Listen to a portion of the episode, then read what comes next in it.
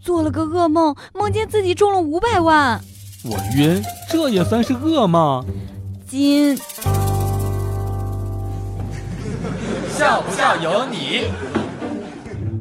之前刚刚去到外地工作，还没有一个星期，非常想念家乡的亲戚朋友们，每一天给他们打电话。那个时候有三十七个人以为我搞传销了呢。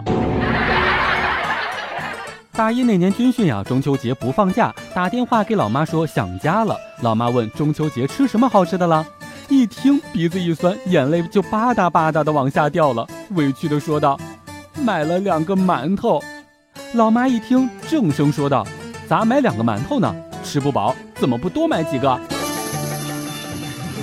笑不笑由你。山脚下的李二狗前两天给他的妈妈打电话说：“妈，干嘛呢？”李二狗的妈妈回答道：“干活，给你赚钱娶媳妇儿。”李二狗感动的眼睛都湿润了。就在这个时候，听见电话那头传来妈妈的声音：“哎，别动别动，是三条不？嘿，糊了。”每每回家的时候，母亲都会问什么时候走。走的时候呢，妈妈又会再一次询问说：“就不能再多待一会儿吗？”